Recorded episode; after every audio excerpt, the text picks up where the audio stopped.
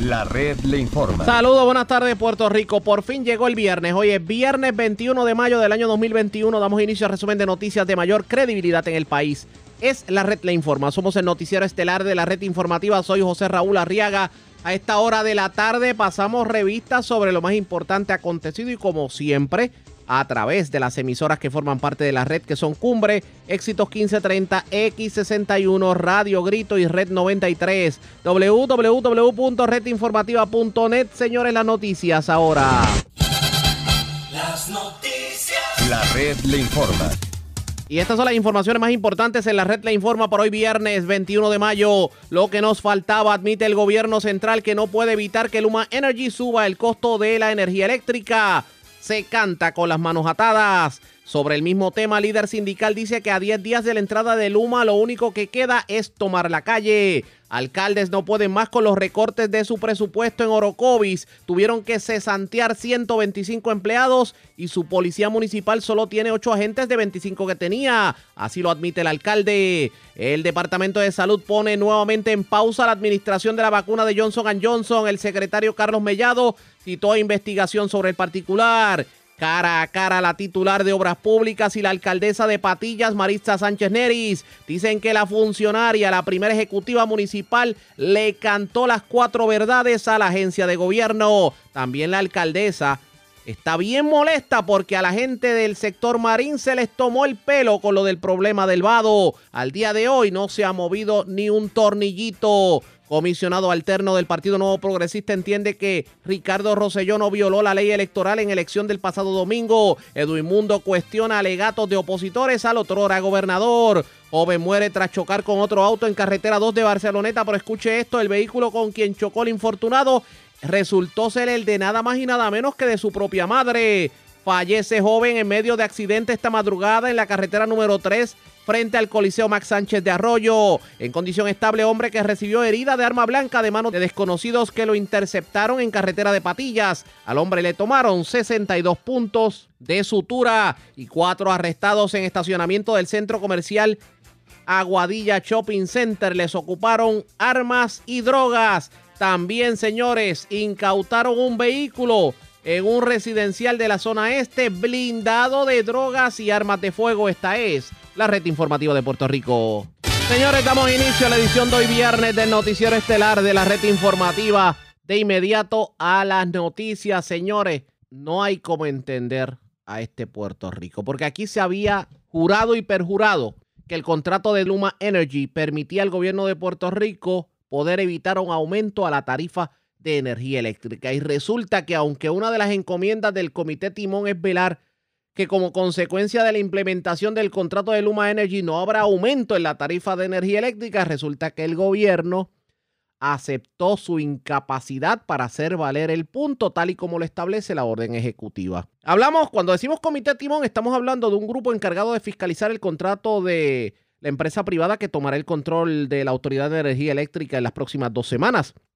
Pero lo cierto es que este grupo no incluyó la cláusula de evitar un aumento a la tarifa como parte de unos acuerdos que firmó con la compañía privada y recordó que tampoco se encuentra en el contrato. Omar Barrero, el director ejecutivo de, de la AFAF, habló sobre el tema. Y esto fue lo que dijo sobre el particular. Eh, argumentos que puedan decir que se debió haber hecho de una manera u otra.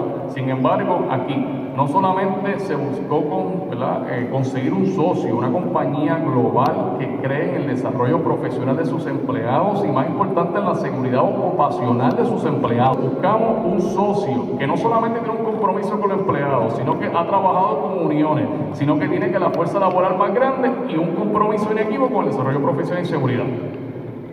No solamente eso, aseguramos que en el contrato se les reconocieran los derechos en cuanto a compensación, que la compensación fuera la misma o mejor. Y no ha habido ni un caso que pueda decir que su compensación su económica ha sido menor de lo que recibe. Lo cierto es que sí, la mayoría de las ofertas que ha dado Luma son menores de lo que es el sueldo actualmente de los empleados. Pero esto fue lo que dijo el director ejecutivo de la Autoridad para Alianzas Público-Privadas, Fermín Fontanés, quien pues dice que una cláusula como esa en el contrato de para evitar un aumento no se podía hacer, pero sin embargo asegura que ese rumor que hay de que Luma Energy puede enganchar los guantes en caso de que venga un fenómeno meteorológico no es del todo correcta. Bajo ninguna circunstancia en el contrato, Luma se puede ir de Puerto Rico por un huracán o por cualquier otra cosa. Hay un, hay un capítulo completo, un artículo completo en el contrato, que es el artículo 16, que se llama Backend Transition Plan eso es lo que aplica si hay un incumplimiento de contrato, si se cancela el contrato por la razón que sea. Cuando se terminen los 15 años del contrato, eso es lo que aplica. Hay una transición. En ningún momento, bajo ninguna circunstancia, Luma se puede ir. O sea que si viene un huracán, Luma no se puede ir. El asunto de fuerza mayor no es una, no es una excusa para Luma irse. Eso es una narrativa de desinformación que lo que ha creado es preocupaciones en el pueblo de Puerto Rico innecesarias.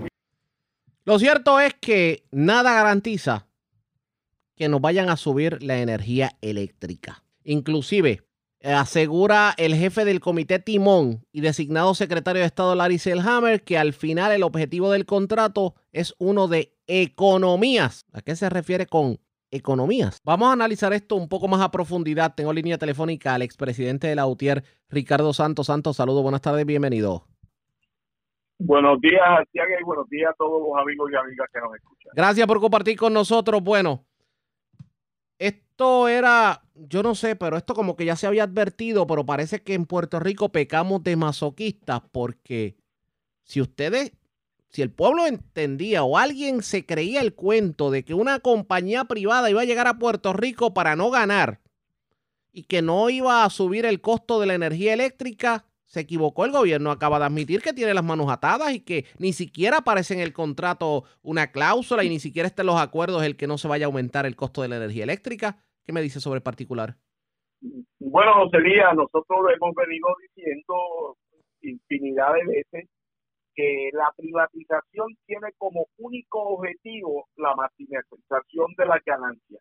Y hemos señalado que la energía eléctrica, por la naturaleza del servicio, que es esencial para el desarrollo del país, para que sea a la mano de todo el país, tiene que estar en manos públicas para que le llegue a toda la gente, para que le llegue a la gente del campo, la gente de la montaña, por eso las fuentes fluviales, por eso la Autoridad de Energía Eléctrica.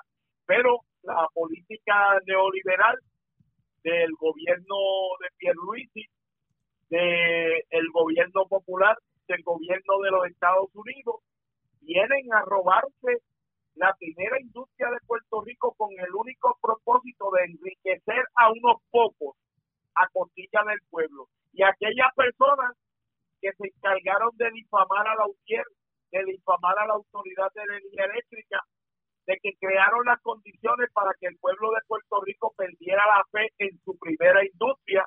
Eduardo Batia, Larry Jaime, Ricardo Rosselló, todo ese chorro de gánster, de mafiosos, que se encargaron de dañar la imagen de la Autoridad de Energía Eléctrica para que el pueblo perdiera la fe en ellos, haciéndole una gran promesa. ¿Y cuál era la gran promesa que nos hacían? ah, que la luz iba a bajar, que la luz aquí en Puerto Rico estaba muy cara, que la autoridad no sirve, ahora vamos con la privatización, echarle esto para adelante, y ya ven ustedes, han contratado una compañía que es una mafia corporativa que viene a tumbarse, a fututearse el dinero de FEMA y que su único propósito, sin que nadie tenga duda, es sencillamente llevarse los fondos de FEMA, porque como buitres vienen detrás de la crisis y tienen el descaro y el pueblo de Puerto Rico yo pienso que no ha respondido todavía con la fuerza que tiene que responder y es el hecho de que estos canallas prácticamente han despedido a los 4.500 trabajadores de energía eléctrica. Los han despedido, los han tirado a la calle, los han desprovisto de sus derechos y han puesto en riesgo el pueblo de Puerto Rico para experimentar un nuevo modelo, un nuevo estilo de trabajo, donde Luma se va a encargar de subcontratar todo el trabajo para ponerlo en manos de su compañía subsidiaria el pueblo de Puerto Rico le da 890 millones de dólares para que ellos monten su negocio y aquí no ha pasado nada. Esa es la realidad, Arciaga. Contrario a lo que nos prometieron, nos van a aumentar el costo de luz. Contrario a lo que nos prometieron, van a despedir a miles de trabajadores que le han servido bien a Puerto Rico y son los mismos. ¿Quiénes nos van a hacer eso? Pues tanto los populares como los PNP están montados y agarrados de la mano en este proceso de privatización de la Autoridad de Energía Eléctrica. Y todavía aquí hay gente que insiste que el contrato es lo mejor que le puede pasar a Puerto Rico, pero apenas estamos a 21, o sea, estamos hablando de cuántos días queda. Eh, estamos hablando de... Apenas 10 días. 10 días. O sea, en 10 días, semana y 3 días, para que entre Luma y vemos que esto se detiene y la situación es tal que están sacando los camiones, y eso ocurrió en Utuado y ocurrió en San Sebastián, están sacando los camiones evitando que los celadores salgan a la calle a hacer su trabajo. Es un descaro, este, no tienen el más mínimo respeto por el trabajo que se le presta al pueblo, por el servicio que se le presta al pueblo. Y ese es el modelo, seguir demonizando a los trabajadores de la Autoridad de Energía Eléctrica. Fíjate, eh, Arteaga, que en este caso se llevaron por medio tanto a los empleados unionados como a los empleados gerenciales. Eso así. Ellos no tienen, ¿cómo se llama? No tienen reparo en lo que se refiere a asegurarse que ellos puedan dar el tumbe bien dado, como lo, lo tienen pronosticado. Es un descaro. Yo creo que eh, la única alternativa, desde mi perspectiva, que tiene el pueblo de Puerto Rico ante esta situación es tirarse a la calle como se hizo en el verano pasado en contra de el gobernador a eso de Ricardo Rosselló. Oiga, eh, ve, momento, momento, momento, momento. Vamos, con calma, porque le iba a hacer la pregunta, pero de momento me tiró algo que tengo que frenar. El gobernador de facto, Ricardo Rosselló. Eso escuché yo. Sí, definitivamente. Pero el gobernador no es este, Pierluisi. Bueno, bueno, eh, no me refería a eso, a lo que me refería era a que el país lo había sacado, aunque ah. Ricardo Rosselló todavía anda por ahí pululeando. o sea, pensaba que los tentáculos de la administración Rosselló todavía estaban por ahí en el gobierno y sobre todo la política de privatización. No, no, no. Sin lugar a dudas, la política de Ricardo Rosselló es, es exactamente la misma política de, de, de Pierluisi, de Pedro Pierluisi. Mira si es la misma. Sí. Que si tú buscas a los funcionarios de Pierluisi, son exactamente los mismos funcionarios que tenía eh, Rosselló. Son exactamente los mismos. Aquí no ha cambiado nada. Este, siguen la misma línea, siguen bajo el mismo orden de la Junta de Control Fiscal como testaferros de la Junta, siguen como corderitos las instrucciones de la Junta, este, y aquí no ha cambiado nada. También es así que el Luis que decía que era distinto, vienen con una a hacer una propaganda en el día de ayer como que hicieron un acuerdo con Luma cuando no llegaron a ningún, ¿A ningún acuerdo, queriendo coger de frontejo a los al pueblo de Puerto Rico, como decía Ricky. Oiga, pero usted dijo. Oiga, pero usted dijo que hay que tirarse a la calle. Le conocemos a usted por ser, digo, usted ha sido uno de los líderes sindicales que no le tiembla el pulso a la hora de decir vamos para la calle. Diez días restan para que entre Luma Energy. Después de la entrada de Luma no hay marcha atrás. Porque puede Luma estar varios meses y sacar a Luma del panorama y van a necesitar décadas para tratar de levantar los destrozos. Es como cuando el huracán pasa, que se lleva todo a, su paso. Llegó el momento de que la gente se tire a la calle y que no limiten esto a meras actividades concertadas. Sin lugar a duda, eh, eh, la campaña que se ha hecho para confundir al pueblo de Puerto Rico es a través de todos los principales medios de comunicación privada y el pueblo, yo diría que al día de hoy mayoritariamente rechaza el contrato leonino de Luma. pero mayoritariamente todavía no ha cobrado conciencia de la urgencia que es y que se necesita de que el pueblo se tire a la calle junto a los trabajadores y trabajadoras de Autoridad de Energía Eléctrica para frenar, para revertir el daño que nos han causado. Y yo no tengo duda de que nos han causado un daño horrible y que con este despido de prácticamente de todos los empleados esto vaya a tener unas consecuencias nefastas que inclusive pueden causarle la muerte a algunos trabajadores que deben de recibir los tratamientos médicos correspondientes y que y que se vean afectados emocionalmente. Estamos estamos sentados sobre un barril de pólvora. No está fácil, definitivamente. Y, yo pienso que el pueblo tiene una responsabilidad, porque fíjate, Arciaga, que aquí no solamente se está afectando, este, esto es un problema que no es de incumbencia exclusiva de los trabajadores de energía eléctrica. Este es un problema que es de incumbencia de todo el país, de todo el pueblo de Puerto Rico. Le importa lo que pueda ocurrir en la autoridad porque eh, eh, esta compañía es una compañía que ofrece un servicio esencial, un servicio que, que necesita estar en manos del pueblo de Puerto Rico para poder echar para adelante. Vamos a ver qué termina ocurriendo. Gracias por compartir con nosotros. Buen fin de semana. Gracias a ti, Arriaga, y no perdamos la fe. Y gente de la montaña, Arriaga, vamos a estar por allá en este fin de semana. Este, va a estar la caravana, la Ruta de la Verdad, que es una, una caravana que están haciendo los los trabajadores de la Autoridad de Energía Eléctrica activos y jubilados.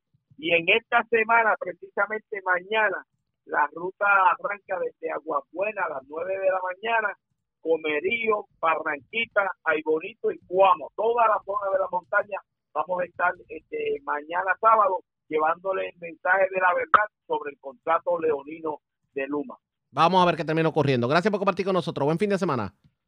Gracias a ti. Era el expresidente de la UTIA, Ricardo Santos. Así las cosas, señores. Parecería que la suerte casi está echada. Restan 10 días para que entre Luma. No vemos movimiento para detener. Digo, vemos acciones concertadas, pero nada extraordinario. Y ya se confirmó por parte del gobierno que el aumento va. No se puede detener un aumento a la energía eléctrica. ¿Qué ocurrirá pendientes a la red informativa? Presentamos las condiciones del tiempo para hoy. Para hoy viernes, continuará el calor y la bruma. En la tarde, por una vaguada en niveles medios y altos y la proximidad de un sistema frontal, se deben generar aguaceros y tronadas aisladas sobre el interior, norte y noreste de Puerto Rico. Inundaciones urbanas y de riachuelos serán posibles con esta actividad. A través de las aguas locales, se espera oleaje de hasta 5 pies y vientos de hasta 15 nudos. Existe riesgo alto de corrientes marinas para la costa norte de Puerto Rico. En la red informativa de Puerto Rico, este fue el informe del tiempo. La red le informa. Señores, regresamos a la red le informa. Somos el noticiero estelar de la red informativa, edición de hoy viernes. Gracias por compartir con nosotros. Vamos a continuar hablando del COVID, porque ayer en la tarde, tal y como lo presentamos en vivo, el gobernador Pedro Pierluisi anunció su nueva orden ejecutiva que, entre otras cosas, para aquellos que no lo sepan, pues se elimina el toque de queda, 50% de capacidad en los centros comerciales y restaurantes, 50% de capacidad en los deportes al aire libre, como por ejemplo el béisbol AA, 30% de capacidad en los lugares cerrados, como por ejemplo en los coliseos. Se tiene que pedir en los deportes prueba, eh, prueba de COVID negativa o la prueba de vacunas entre otras cosas. Y para aquellos que tal vez no tuvieron la oportunidad de enterarse, vamos a resumir brevemente, escuchando expresiones del gobernador sobre lo más importante de la nueva orden ejecutiva que comienza el próximo lunes. Nuevamente, les anuncio directamente y con tiempo los detalles de la nueva orden ejecutiva sobre las medidas que estamos tomando para controlar la propagación del virus del COVID-19 y esta orden estará disponible para su revisión hoy mismo. La orden vigente vence este próximo domingo 23 de mayo, por lo que la nueva orden regirá desde el lunes 24 de marzo hasta el domingo 6 de junio del 2021. La vuelvo a emitir por dos semanas porque en la medida en que los indicadores se mantengan en la misma tendencia, podremos hacer cambios adicionales de aquí a dos semanas. De la misma forma, si la tendencia cambia, haremos los ajustes necesarios. Estimo que de mantenerse los indicadores en la baja, la próxima orden ejecutiva será más amplia y de mayor duración. Siempre he sido consistente en mi meta de lograr la reapertura gradual de nuestra economía para mitigar los daños causados por la pandemia y encaminarnos prudentemente hacia un regreso a la normalidad. Por consiguiente, los cambios a la orden vigente son se elimina el toque de queda impuesto el 15 de marzo del 2020, pues ya no se justifica. Se mantiene la restricción de aglomeraciones y se exige el distanciamiento físico, así como el uso de mascarilla en todo establecimiento público. Se requiere trabajo presencial en las operaciones gubernamentales mientras sea viable y se elimina la restricción del 30% de ocupación de la facilidad gubernamental cuando ésta recibe público. Los establecimientos comerciales, incluyendo los restaurantes, podrán operar desde las 5 de la mañana hasta las 12 de la medianoche.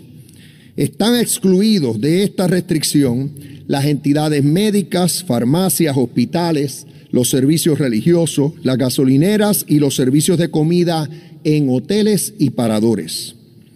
Las operaciones privadas, tales como manufactureras o industrias que no atienden público, podrán operar sin limitación de horario. Se aumenta a 50% la ocupación de la capacidad de los establecimientos comerciales, incluyendo los restaurantes, teatros, anfiteatros y cines se sigue requiriendo que se cumpla con las reglas del distanciamiento físico de seis pies o más, el uso de desinfectante y el uso de mascarilla. Se autoriza la apertura de coliseos, pero con una ocupación máxima de 30% de la capacidad de la facilidad. Y se le exige prueba negativa a los asistentes, excepto si están vacunados completamente. Estamos ready para el choli. Las actividades sociales tienen que cumplir con los límites de ocupación de la capacidad de los establecimientos. Los asistentes tienen que presentar prueba viral negativa, ya sea PCR o antígeno, excepto si están vacunados completamente. Las personas que prueben que están vacunados y los menores de dos años quedan exentos de tener que hacerse las pruebas se delega la autorización de los campamentos de verano, sujeto al cumplimiento del protocolo que deberá realizar y publicar el Departamento de Recreación y Deportes en coordinación con el Departamento de Salud. Es decir, que van a estar autorizados sujeto a cumplimiento con eh, ese protocolo. Se elimina la exigencia de mascarillas a, a personas vacunadas que estén en playas, parques o cuando se estén ejercitando. Se elimina la prohibición del consumo de bebidas alcohólicas en playas y piscinas. Se aumenta al 50% la ocupación máxima de la capacidad en las piscinas. El anclaje en las playas, callos e islotes será a 100 pies de la orilla se elimina la referencia a que la compañía de, turismo solo puede promover turismo interno, se elimina la limitación de las cirugías electivas que requieran cuidado intensivo y se elimina la prohibición de los valet parking. Además, estamos enmendando la orden de viajeros para eximir a personas que pueden probar que están vacunados completamente de la exigencia de prueba PCR para viajar a Puerto Rico de destinos domésticos. Para destinos internacionales se sigue requiriendo la prueba PCR. Seguimos abriendo de forma gradual y dando beneficios a los vacunados, pues cuando todos nos vacunemos podremos verdaderamente regresar a la normalidad. Insisto en que todavía estamos en una emergencia por la pandemia y que todos nuestros ciudadanos deben continuar tomando todas las medidas necesarias para protegerse a sí mismos, a sus familias, a sus compañeros de trabajo y a toda la comunidad. Eso es lo más importante en cuanto a la orden ejecutiva. Y vamos a las reacciones. Yo tengo línea telefónica a Jesús Vázquez Rivera, presidente del Centro Unido de Detallistas. Vamos a hablar con él sobre el particular, porque a pesar de que se benefician unos sectores, todavía no vemos luz al final del túnel en cuanto a las barras o pequeños chinchorros. Saludos, buenas tardes, bienvenido a la red informativa. Muy buenas tardes, Arriaga, y buenas tardes a todos los que escuchan. Y gracias por compartir con nosotros esta nueva orden ejecutiva que entra en vigor el lunes. ¿Qué opinión le merece? Mira, eh, eh, es, bueno, eh, realmente así, ya vemos, ¿verdad?, que poco a poco va flexibilizando esto, ¿verdad?, para de nuevo ir arrancando un desarrollo económico en este país que ha sido tan afectado por los pasados años, no solamente por la pandemia, sino, ¿verdad?, por terremotos y huracanes que han pasado. La vemos con buenos ojos, aumenta la capacidad de, los restaurantes y, todo comercio al 50%, elimina el toque de queda, pero ¿verdad? que quede bien claro. No porque elimina el toque de queda quiere decir que los negocios pueden cerrar a cualquier hora. Exacto. Eh, El toque de queda se elimina, pero no tienen que seguir cerrando a la medianoche, ¿sabes? Y pueden volver a abrir a las 5 de la mañana. Eh, ¿Sabe? Que esa parte pues, quede bien clara.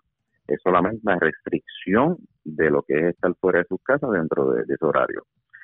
Eh, pero por lo menos es un avance. Eh, también abre lo, el área de los espectáculos a una capacidad y aparte de eso, pues eh, lo, le da prioridad a las personas vacunadas y a los que no, pues tienen que hacerse las pruebas y realmente yo creo que lo veo lo vemos muy bien, porque eso empuja a las personas a que se vacunen y acelera un poco el proceso que ya como que de momento como que íbamos bien y como que se paró la cosa.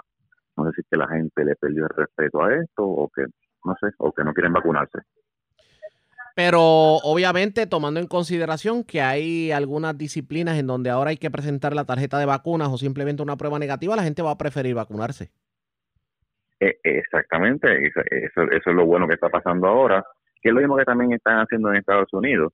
Eh, si hacen una actividad, pues si usted no, si usted está vacunado y usted presenta la prueba, pues no tiene que hacer la prueba, ¿sabes? Eh, ¿sabe? Al igual que si ahora si va a viajar, los que vienen de viajes domésticos, eh, prácticamente sin la prueba de la vacuna y tampoco tienen que traer la prueba. Sabe que por lo menos le da esos beneficios a esas personas que ya fueron vacunadas eh, para que así los que no han sido vacunados pues digan, pero pues, me vacunar porque yo creo que poco a poco eh, todo lo que transcurre, ¿verdad? Y todo lo que pasa en el país va a ser prioridad a los vacunados. Pero por lo menos hay esperanza de que vamos a, por lo menos ya para finales de verano, debemos estar viendo una entre comillas, normalidad en lo que tiene que ver con los negocios? Eso es así, eso es así. Ya se supone, ¿verdad?, que cuando pase este verano ahora y con esta nueva flexibilización, pues comienza a mejorar esto eh, y ya se empieza a ver, ¿verdad? Empecemos por lo menos a respirar un poco de lo que ha pasado por el pasado año. En el caso de los pequeños y medianos comerciantes, si fuéramos a pasar revistas sobre lo que ha sido el saldo de esta pandemia en ellos? ¿Qué me puede decir? Mira, e, e, el saldo de lo que fue eh, eh, la pandemia, que todavía no se ha visto reflejado como tal, eh, pero estamos hablando de sobre 1.500 negocios cerrados. va a haber un sinnúmero de quiebras, ¿verdad? Que, que personas que intentaron mantenerse en el juego, pero lamentablemente pues tienen que buscar la forma de protegerse, ¿verdad? Dentro de lo, que es la ley. Eh, se perdieron sobre unos 3.3 billones, 4 billones en el pequeño y mediano en el 2020. Eh, una gran falta de un gran desempleo, que claro, que ahora, ahora la, rueda está al revés, ahora es que hacen falta empleados y no tenemos la mano de obra, que eso va a ser otro factor eh, sofocante para el pequeño y mediano comerciante. Eh, y, vamos a ver, vamos a ver, pero el saldo ha sido pérdida de pequeños y medianos comerciantes y una gran pérdida económica, ¿verdad?, a, lo que es el ecosistema empresarial del país. Sobre esto de la falta de personal, eh, ¿usted de los que aboga con que se le ponga punto final a las ayudas del gobierno, como por ejemplo el PUA y algunos incentivos de miles de dólares que se le otorgaba a la gente? Mira, no, yo, yo no, yo no creo en, quitar esas ayudas. Yo creo que eso siempre ayuda a todos los países, porque lo que sí yo creo es que incentivar a que trabaje. Eso sí yo creo, ¿sabes? Eh, si tú, si usted trabaja, y usted está dando la milla extra, pues mire, lo, vamos a incentivar también por eso. Pero aquí hemos acostumbrado, hemos creado una dependencia por muchos años, el que no trabaja es el que entonces tiene mucho más beneficios del que trabaja. Y, y yo creo que eso, esa es la parte, esa, esa, esa dogma, esa, esa forma de pensar tenemos que cambiarla y realmente comenzar a ayudar a los que sí quieren y tienen ganas de trabajar, porque sí hay muchas personas que quieren ganas, tienen ganas de trabajar, a pesar de que están recibiendo ayuda, eh, porque las ayudas no son eternas, las ayudas se acaban en septiembre y, es, con eso nadie se puede retirar, ¿sabes? Eso es una cantidad ínfima que se va a acabar ya en varios meses. Pero no, no, yo no creo que deben deben quitarle, yo creo que debemos incentivar a que trabajen. Eso es todo. Vamos a ver cómo se puede materializar esto. Eh, tenemos mucho de qué hablar, pero nos traiciona el tiempo. Agradezco el que haya compartido con nosotros. Buenas tardes.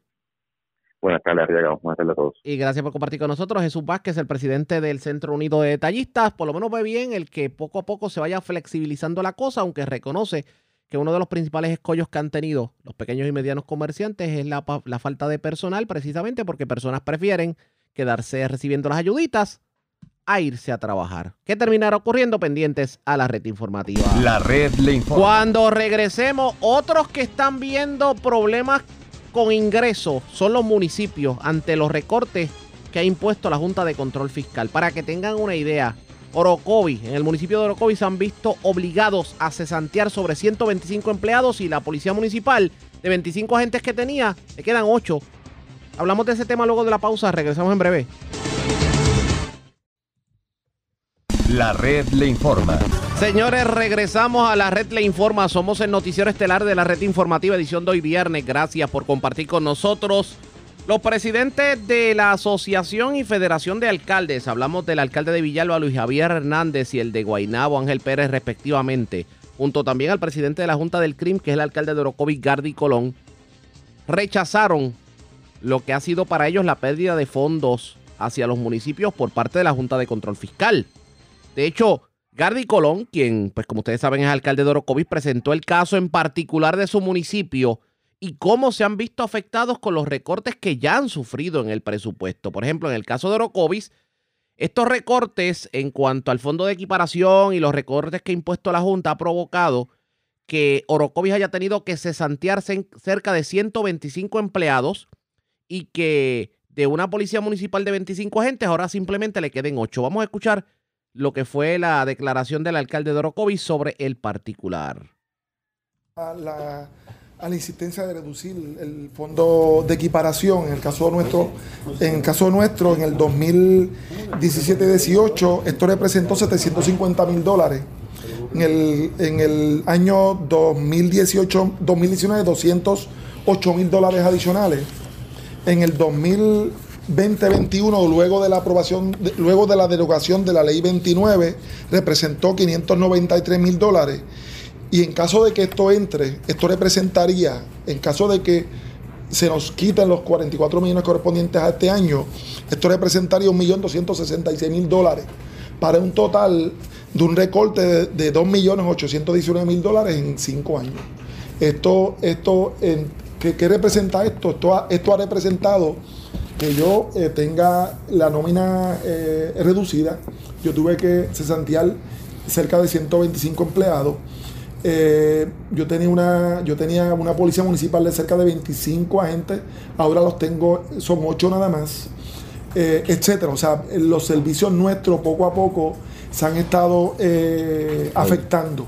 Y le voy a dar un ejemplo de, de, un suceso la semana pasada. Yo tuve una, una amiga de Orocovis se le quemó la casa, va al departamento de la vivienda, allí no le pueden dar ningún tipo de servicio, va al departamento de la familia, tampoco le dan servicio. Estatal. A nivel estatal, llega al municipio de Orocovis y nosotros sí le dimos servicio. O sea que la gente sigue yendo a los municipios a pedir servicio, sigue yendo como quiera a agencias estatales y no reciben ningún tipo de servicio. Eh, de esto darse, los servicios se van a seguir afectando. Por eso nuestro llamado no únicamente a nivel de municipio, pero a nivel del CRIM también hemos hecho eh, muchas gestiones para que esto, eh, estos recortes se detengan. Esta fue la experiencia del municipio de Orocovis, pero hay municipios como por ejemplo Maunabo, a los cuales se le está reduciendo casi más de la mitad del presupuesto. Así lo reveló el alcalde de Guaynabo y presidente de los alcaldes federados Federados Ángel Pérez, quien dice que esta situación de los recortes es insostenible. Específicamente hablando de los municipios, y ustedes saben que hay unas transferencias que se dan del Estado hacia los municipios eh, para poder atender eh, aquellos beneficios, y, no le quiero llamar subsidio, aquellos beneficios que el Estado le brindó a la ciudadanía, a, a la familia, y que afectaron de alguna manera los ingresos de los municipios y el Estado para poder compensar por esos beneficios que dio a la ciudadanía, le ha, le ha hecho esas transferencias históricamente para eh, poder ayudar, eh, vuelvo y repito, a estos municipios. Al ejemplo de esta ayuda, pues ustedes saben que los primeros 15 mil dólares, cuando usted va a pagar la contribución sobre la propiedad en su hogar, están, están exentos. Usted no paga por esa cantidad. Pues eso es un beneficio que dio el Estado. Y eso tiene un costo, porque esos son ingresos de los municipios. Y el Estado lo que dijo fue, pues yo quiero dar ese beneficio, así que municipio, yo te estoy afectando tus ingresos para tú dar el servicio a la gente. Así que yo voy a sacar de mis ingresos a nivel del Estado para transferirte los CRIM y que tú los puedas distribuir a los municipios. Lamentablemente, eso, ese fondo es el que se ha estado afectando, eh, donde hace unos años esas transferencias estaban en cerca de 360 millones de dólares y hoy, hoy estamos hablando de cerca de 131 millones es lo que quedan en ese fondo de transferencia. O sea, de 360 millones, en este momento va por 131 millones. Ya los municipios han tenido que hacer recortes y ajustes en sus presupuestos por 230 millones.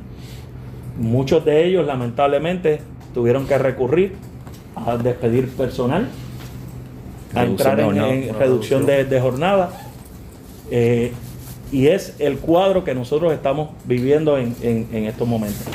Ahora la Junta lo que ha presentado es en este presupuesto, no así el gobernador, y hay que reconocer que el gobernador sí incluyó estos fondos por completo, los 131 millones de dólares, pero la Junta lo que pretende es que en los próximos tres años estos fondos se eliminen, sean cero. Este primer año eh, llevar una reducción de 44 millones de dólares y subsiguientemente en los próximos dos años hasta eliminar ese fondo. Eso provocaría una debacle en los municipios en Puerto Rico eso dijo el alcalde de Guaynabo y presidente de la, de la Federación de Alcaldes, Ángel Pérez. Pero, ¿qué dijo su homólogo y presidente de la Asociación de Alcaldes, Luis Javier Hernández? Vamos a escuchar. Yo creo que de las pocas veces que, el gobierno eh, en todas sus esferas y en todos sus colores eh, ha estado de acuerdo en una lucha eh, es esta. Aquí habemos alcaldes de todos los partidos, porque se afectan todos los municipios, no importa qué partido. Aquí eh, también a esta batalla es importante eh, aclarar que el gobernador de Puerto Rico, eh, en su, no solamente en su mensaje de, la, de semana, sino que también en las reuniones iniciales que tuvimos Ángel y yo como presidentes de ambos gremios municipales, también se comprometió con nosotros en defender o rectificar eh, un error craso que se cometió en el 2017 cuando se aprobó un plan fiscal, eh, incluyendo una eliminación de, un dinero que realmente eh, se extrapola y va directamente a lo que es el servicio a nuestra gente. A la Junta de Control Fiscal le gusta mucho decir cuando le conviene que algunas leyes o algunas acciones que hace el Ejecutivo, el Legislativo o los municipios son inconsistentes con el plan fiscal. Pues yo desde aquí tengo que decirles que lo que hoy ellos están intentando hacer es inconsistente con la ley promesa. Porque si algún fin principal tiene promesa, es, número uno, aquellas instituciones que han estado pagando su deuda, permitir que la continúen pagando para cuando entren al nuevo mercado puedan accesar a, recursos cosa que con los municipios eh, nos están poniendo en riesgo. Recordarán que en estos momentos somos los únicos que estamos pagando la deuda con un año de anticipación. En esta oficina, aquí se queda el dinero de los municipios eh, y lo que se transfiere a las cuentas municipales es el sobrante después de haber retirado un año de anticipación de nuestro pago de nuestras responsabilidades con los bonistas. Así que tomando una frase de un gran amigo que hoy se encuentra aquí al lado mío, estamos pagando los platos rotos de otra gente que fue quien los rompió. Nosotros no fuimos los que entramos en impago, fue el Estado. Nosotros todavía al día de hoy estamos pagando nuestra deuda. A diferencia del Estado, que no ha pagado un centavo, que tiene la protección de ley promesa, nosotros no tenemos protección de ley promesa. Así que aquí hay una cuestión de discrimen y la realidad del caso es que es inconsistente, no tiene ninguna lógica que tú quieras quebrar o quieras dejar inoperante a la, única entidad que te está pagando la deuda. Segundo, la ley promesa permite proteger los servicios esenciales o busca proteger los servicios esenciales. No importa cómo tú muevas eh, las finanzas, lo más importante es garantizar que no, de alguna forma, no se eh, menoscaben los servicios esenciales. Pues ustedes saben que quienes brindan los servicios esenciales somos los municipios. Así que no podemos estar, eh, basta ya de tanta hipocresía de parte de la Junta de Control Fiscal. No pueden decir que los municipios somos eh, la línea de batalla, que somos los que brindamos servicios esenciales, pero a la hora de la verdad, eh, al principio nos decían que no se podía enmendar el plan fiscal porque el Ejecutivo no quería.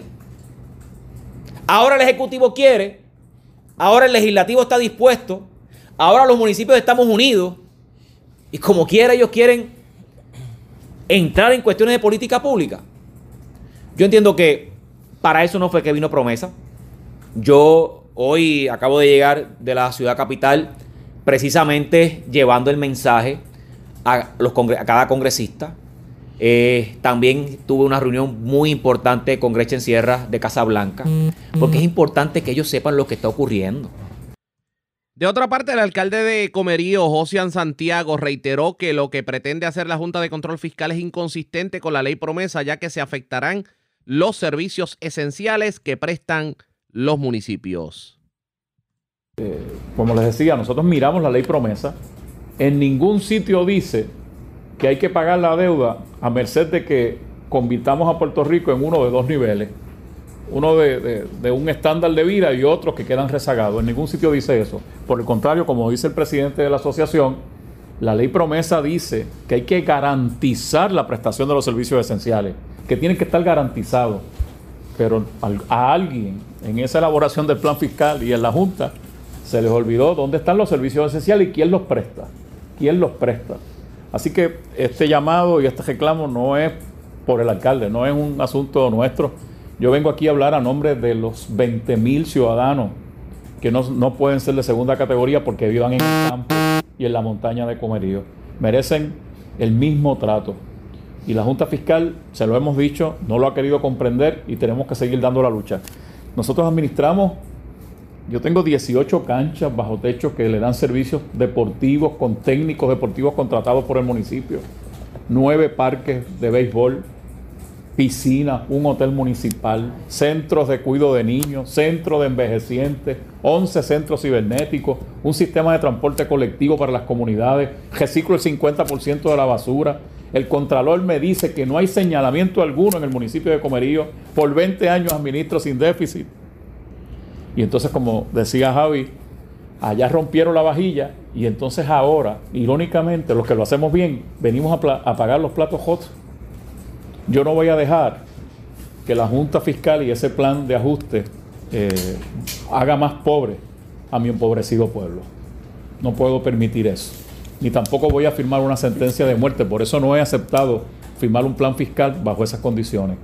Eh, yo creo que es justo y razonable que seamos escuchados y espero que haya esa sensibilidad para con nuestra gente en estos pueblos pequeños que estamos dando una batalla campal.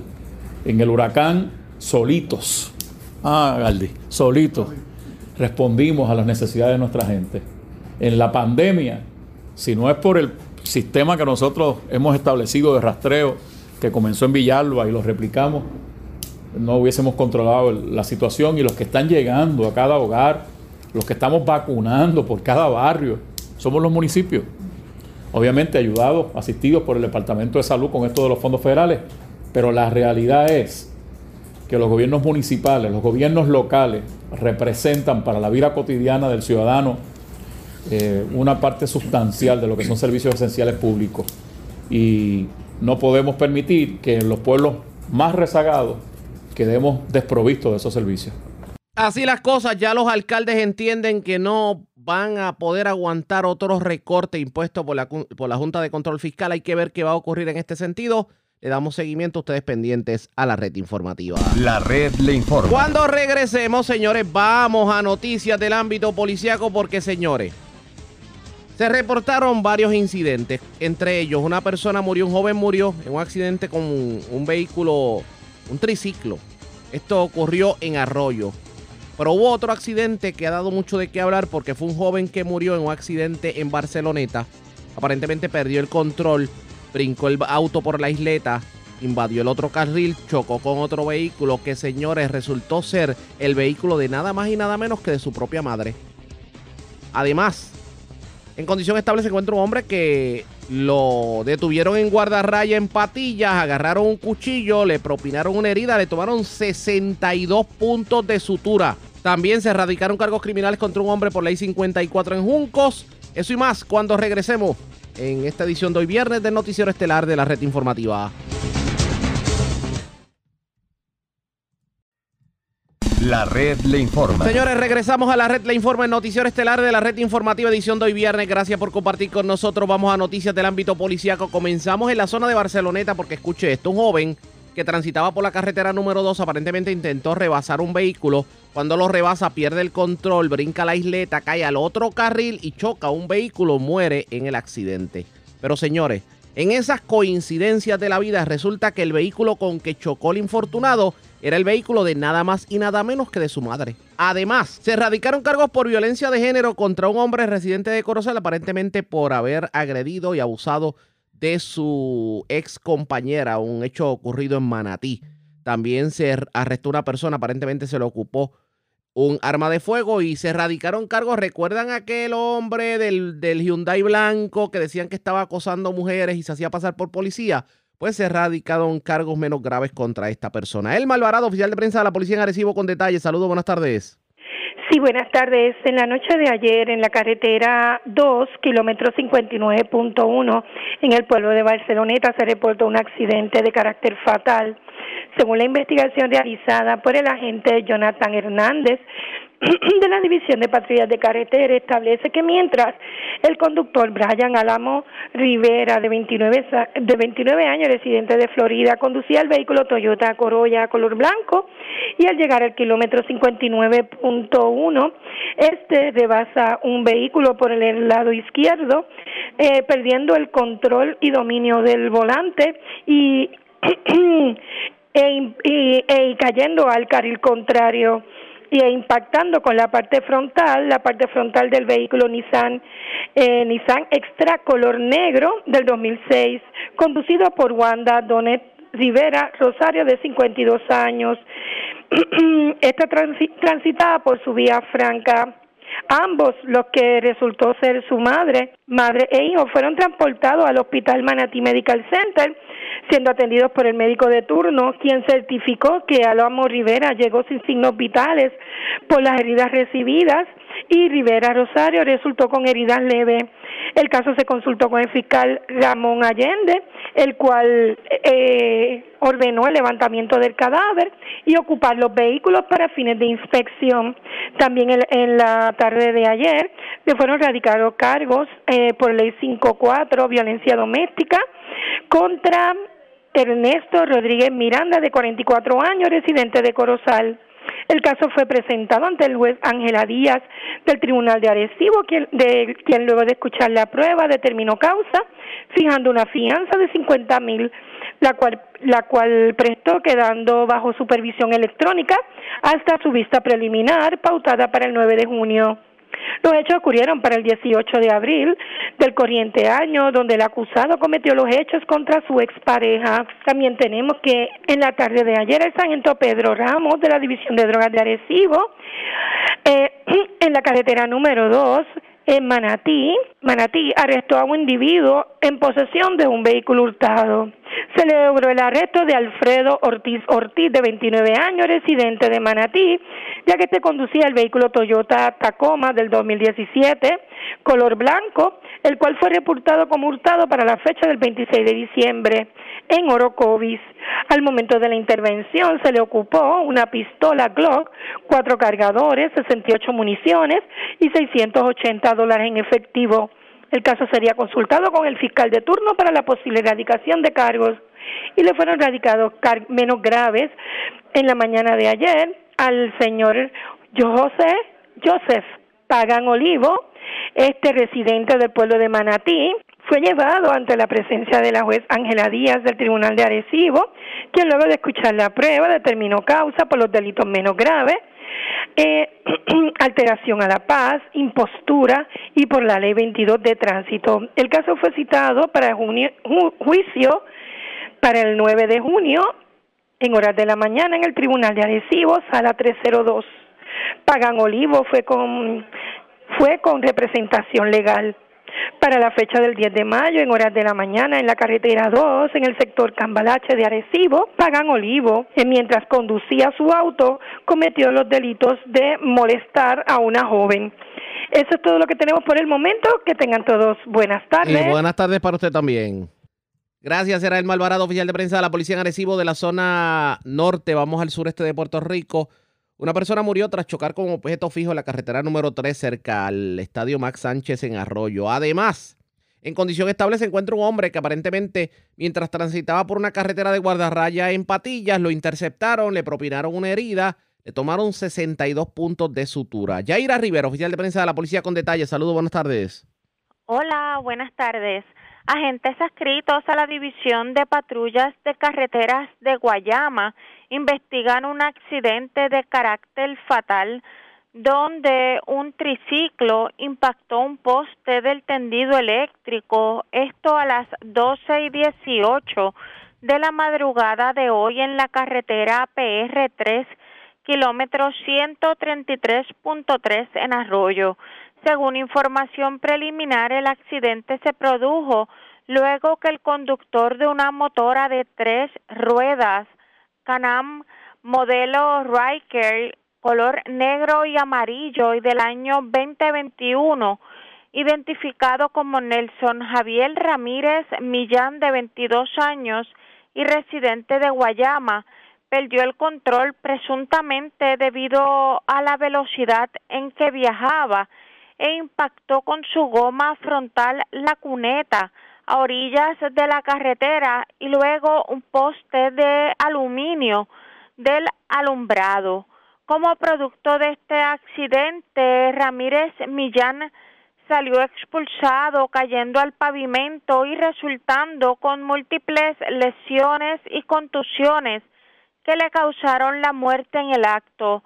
La fiscal Brenda Soto Santiago de Fiscalía de Guayama ordenó ocupar el vehículo envuelto para fines de peritaje y se unió a la investigación del agente Héctor L. Moscoso Cortés de la División de Patrullas de Carreteras de Guayama. Las medidas del accidente fueron tomadas por el sargento Alexander Rodríguez y las fotos por el agente Adalberto Rivera Febus de Servicios Técnicos del 6C de Guayama. Por otro lado, una agresión con arma blanca se reportó en el municipio de Patillas. Agentes adscritos al distrito de Patillas investigaron una agresión grave con arma blanca ocurrida a las siete y treinta de la noche de ayer jueves en el barrio Guardarraya en Patillas, donde un hombre requirió 62 puntos de sutura en su antebrazo izquierdo, según alegó el querellante Jorge Ortiz, que mientras transitaba por la carretera número 3 dos individuos en motora le bloquearon el paso frente al negocio El Criollazo, ubicado en el sector cooperativo del barrio Guardarraya, y allí lo agredieron con una cuchilla. Tras lo ocurrido, el perjudicado llegó a eso de las 11 de la noche hasta el Centro de Diagnóstico y Tratamiento de Maunabo, donde el médico de turno le diagnosticó nueve heridas abiertas en el antebrazo izquierdo y una laceración en el cuello en el lado derecho. Este fue referido al Centro Médico de Río Piedras para continuar tratamiento y se desconoce su condición de salud al momento.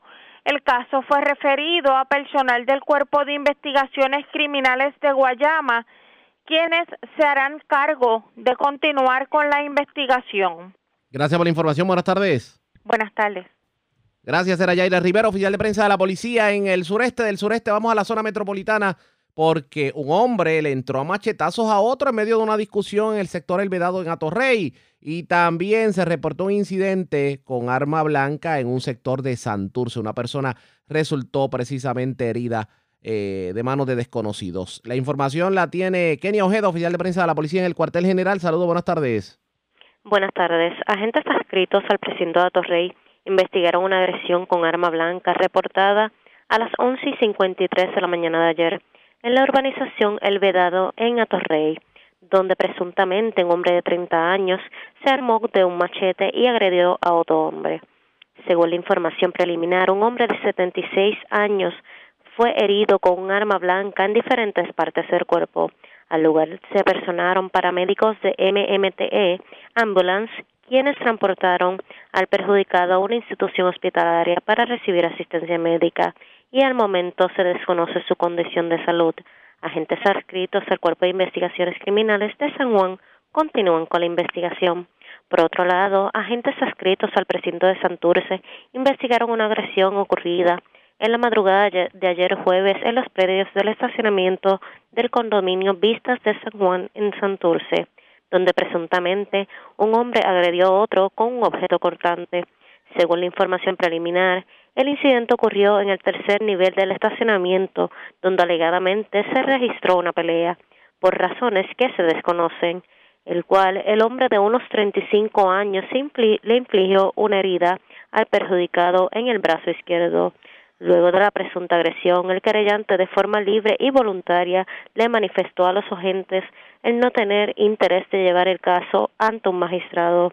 Este incidente terminó siendo catalogado como una agresión simple y no surge de la querella que el perjudicado recibió asistencia médica en algún hospital o CDT del área. Gracias por la información. Buenas tardes. Buenas tardes. Gracias, era Kenny Ojeda, oficial de prensa de la policía en el cuartel general. Más noticias del ámbito policial con nuestra segunda hora de programación. Pero señores, antes hacemos lo siguiente. La red le informa. A la pausa, identificamos nuestra cadena de emisoras en todo Puerto Rico y regresamos con más en esta edición de hoy viernes del Noticiero Estelar de la Red Informativa.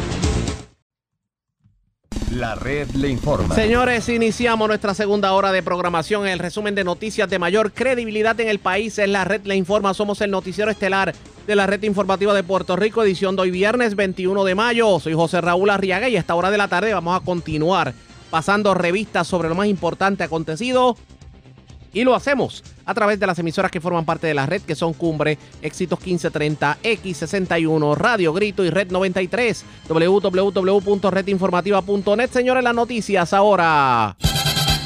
Las noticias. La red le informa. Y estas son las informaciones más importantes en la red le informa por hoy viernes 21 de mayo. Lo que nos faltaba, admite el gobierno central que no puede evitar que Luma Energy suba el costo de la energía eléctrica se canta con las manos atadas. Sobre el mismo tema, líder sindical dice que a 10 días de la entrada de Luma lo único que queda es tomar la calle. Alcaldes no pueden más con los recortes de su presupuesto en Orocovis. Tuvieron que cesantear 125 empleados y su policía municipal solo tiene 8 agentes de 25 que tenía. Así lo admite el alcalde. El Departamento de Salud pone nuevamente en pausa la administración de la vacuna de Johnson Johnson. El secretario Carlos Mellado citó investigación sobre el particular.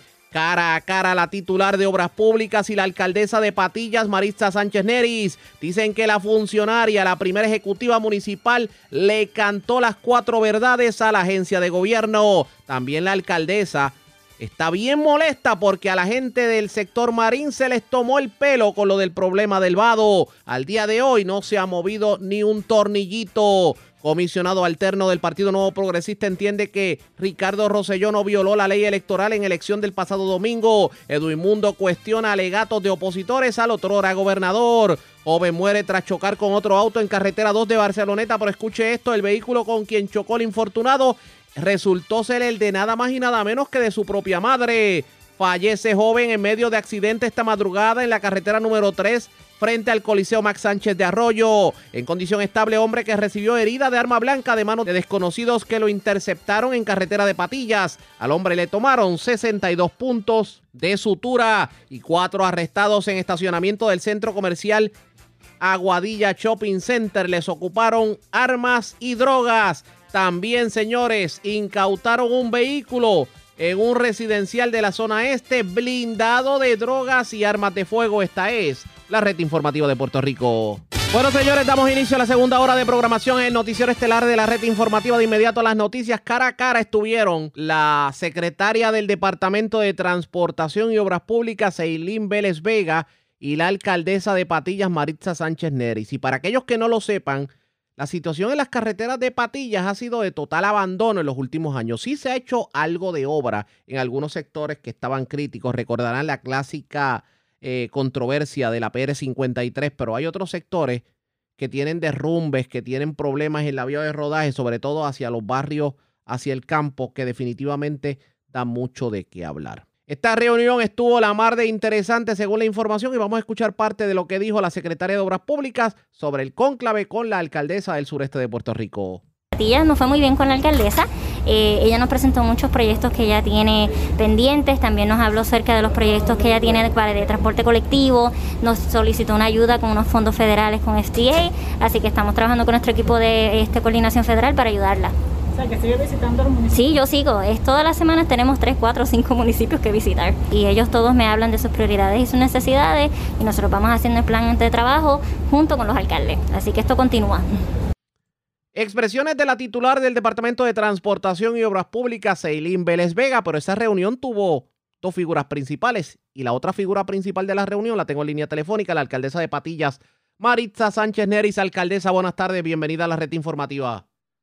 Muy buenas tardes, Ariaga, para usted y gracias por la oportunidad. Y gracias por compartir con nosotros. A mí me dicen que usted llegó a donde la secretaria con una lista que parecía un pergamino tipo edad media, que lo tiran así en un rollo bien grande, porque la situación en patillas con las carreteras no ha estado muy santa que digamos en los últimos años. Cuénteme.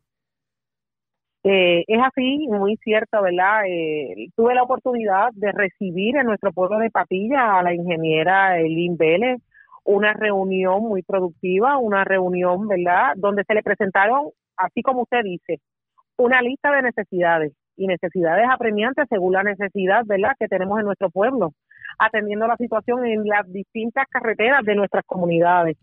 Importante resaltar que allí le presentamos tres de las tres vías principales, comenzando por la por la carretera 181 eh, de la de la de Marín, de la comunidad de Marín, la carretera 184 que también, ¿verdad? El, este, es importante, una vía principal y, y, no menos importante la carretera número 3.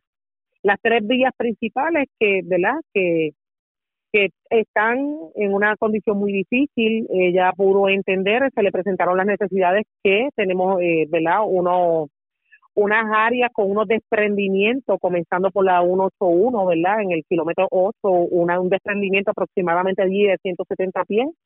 Ella eh, estuvo muy clara, eh, ya sabe que estos, estos proyectos, ¿verdad? Que o estos o estas situaciones que vienen a raíz del huracán María y quizás un poquito antes eh, se han estado atendiendo, por ejemplo, en el de la 181, esa situación sí está ya en un proceso de subasta porque, ¿verdad? Fueron fondos reclamados de tema a nivel estatal y se está trabajando.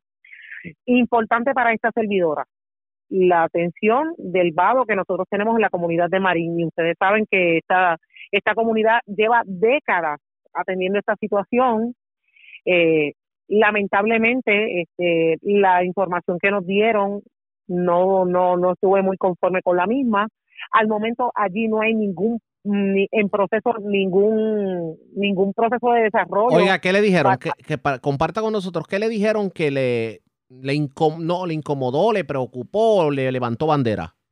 No, no, no, a mí me preocupó grandemente. Usted sabe por qué, porque ha sido un tema de conversación en nuestro pueblo. Por muchos años, por pasadas administraciones y la notificación que yo tengo allí, no existe, al día de hoy no existe un proceso para el desarrollo de un puente para los vecinos de esa comunidad. Lo que sí existe son unos fondos asignados para las mejoras del vado.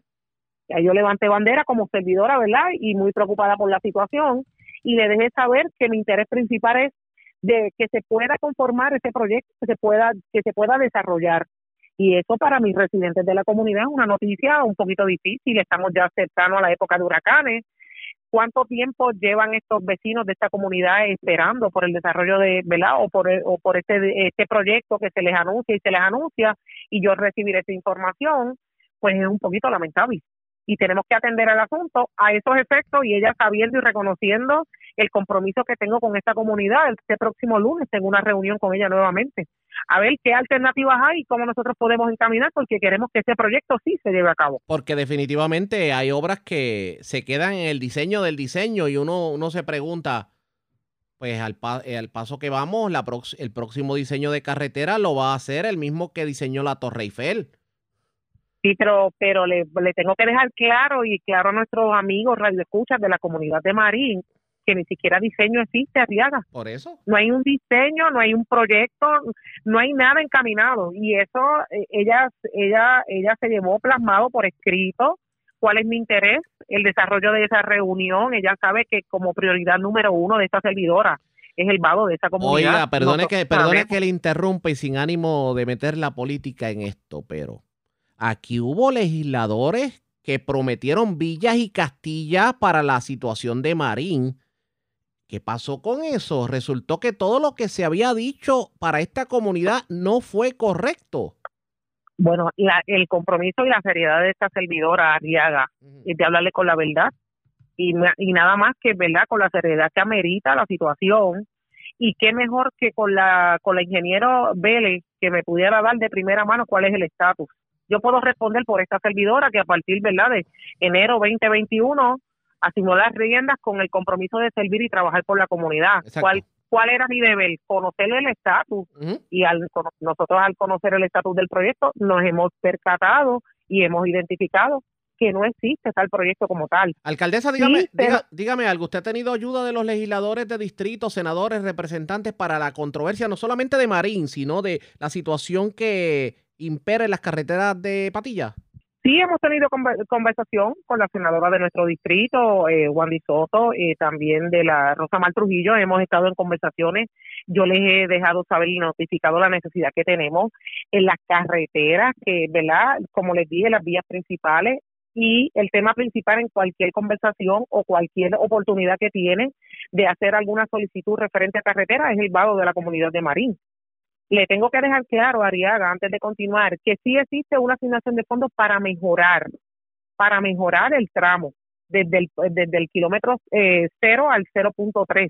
Es decir, que el área del vado podría ser mejorada, pero no el diseño de la construcción como hemos hablado por tantos años o hemos escuchado. Esta servidora se ha expresado siempre de que le iba a dar continuidad y trabajar para impulsar que ese proyecto tuviera, ¿verdad? Se viera por, por completado, pero la, esa no es la realidad actual. No pinta bien definitivamente. Aprovecho que la tengo en línea telefónica y cambio un poco de tema porque la titular de Acueductos estuvo la, a principios de semana en Patilla y obviamente Patilla es uno de, tiene uno de los lagos, de los embalses que está en nivel de observación y que puede provocar el que de alguna manera haya racionamiento en el sureste de Puerto Rico. ¿Qué le dijo eh, Doriel Pagante?